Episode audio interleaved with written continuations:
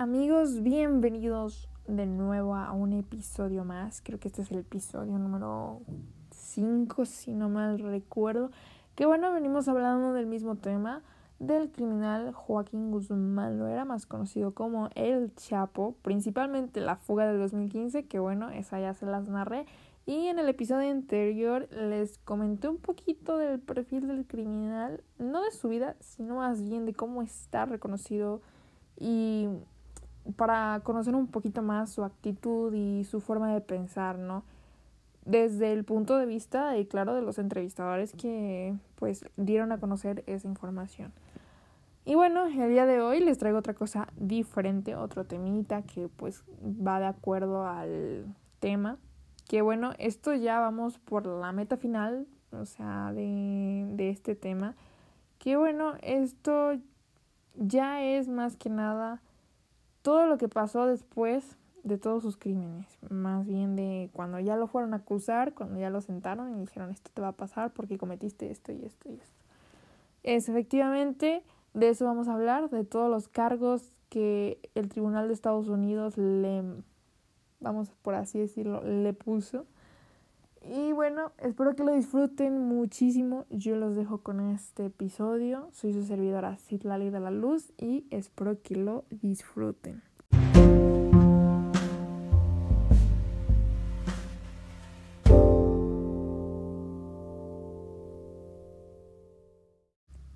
Muchos hoy en día se preguntarán, ¿Joaquín Guzmán solamente se dedicó al narcotráfico o por qué?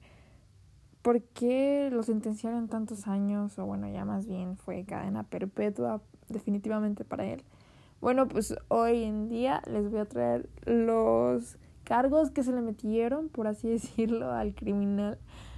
Que bueno, son el narcotráfico, la red de comunicaciones, violencia del cártel, armas, corrupción y lavado de activos. Espero que, bueno, se informen un poquito más del tema gracias a este episodio y pues bueno, sea un poquito de retroalimentación a lo que hemos estado escuchando y bueno, empecemos.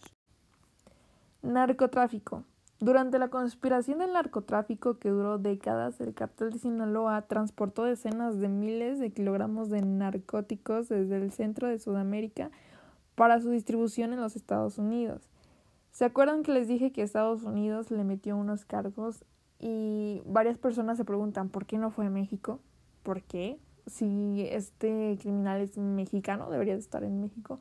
Bueno, pues es que es por esto, porque este criminal se fue a meter a territorios ajenos y están en todo el derecho de reclamar, por así decirlo, el delito que él cometió y que ellos pues se hagan cargo de las consecuencias que obtendrá pues nuestro queridísimo criminal. La red de comunicaciones también fue un cargo que bueno se puso porque también utilizó una sofisticada red de bueno donde cifraba y gestionaba una operación global de narcotráfico, es decir, se comunicaba con muchísimo más narcotraficantes, con muchísimos más carteles que, bueno, hoy en día pues cualquiera lo puede hacer.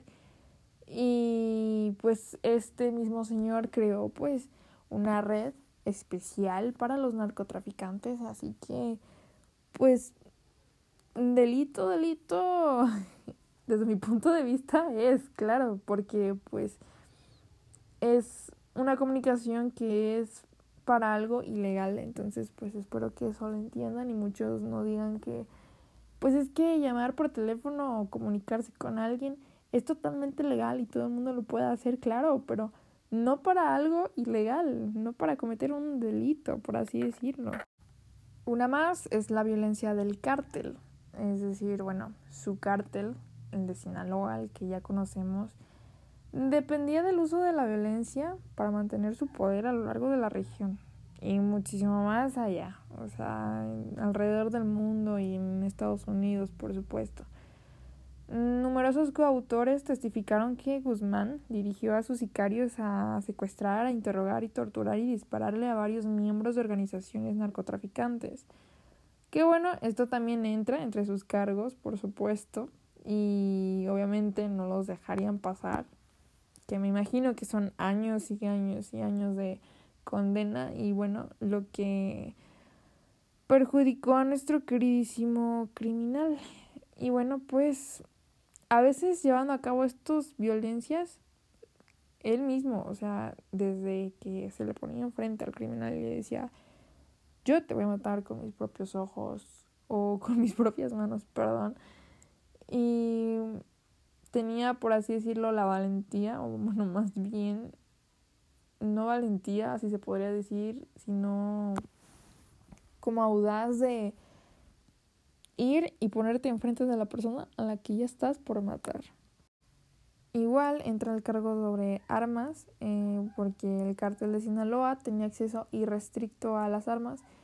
Un testigo de la policía le mostró al jurado más de 40 AK-47 que fueron incautadas en El Paso, eh, más en Texas, si no me equivoco, antes de que pudiesen ser entregadas a Joaquín Guzmán en la Ciudad de México.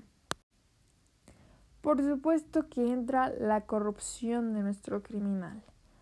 Em, la evidencia prestada en el juicio demostró que para avanzar los intereses del cártel de Sinaloa, Guzmán y su organización se aprovechó de una vasta red de funcionarios gubernamentales corruptos. O sea, ¿qué quiere decir? Que pues sobornó o más bien hizo negocios con el gobierno. Y bueno, pues eso está más que probado y, y bueno, ¿qué podemos decir nosotros? No podemos confiar 100% en nuestro gobierno porque no sabemos perfectamente con quiénes estamos, o bueno, más bien con quiénes se están metiendo y nosotros dónde nos podemos llegar a meter. Y bueno, por último, eh, tenemos como clarísimo ejemplo el lavado de activos, que bueno, fue el lucrativo negocio de narcotráfico de Guzmán que bueno, generó billones de dólares de ganancias ilícitas.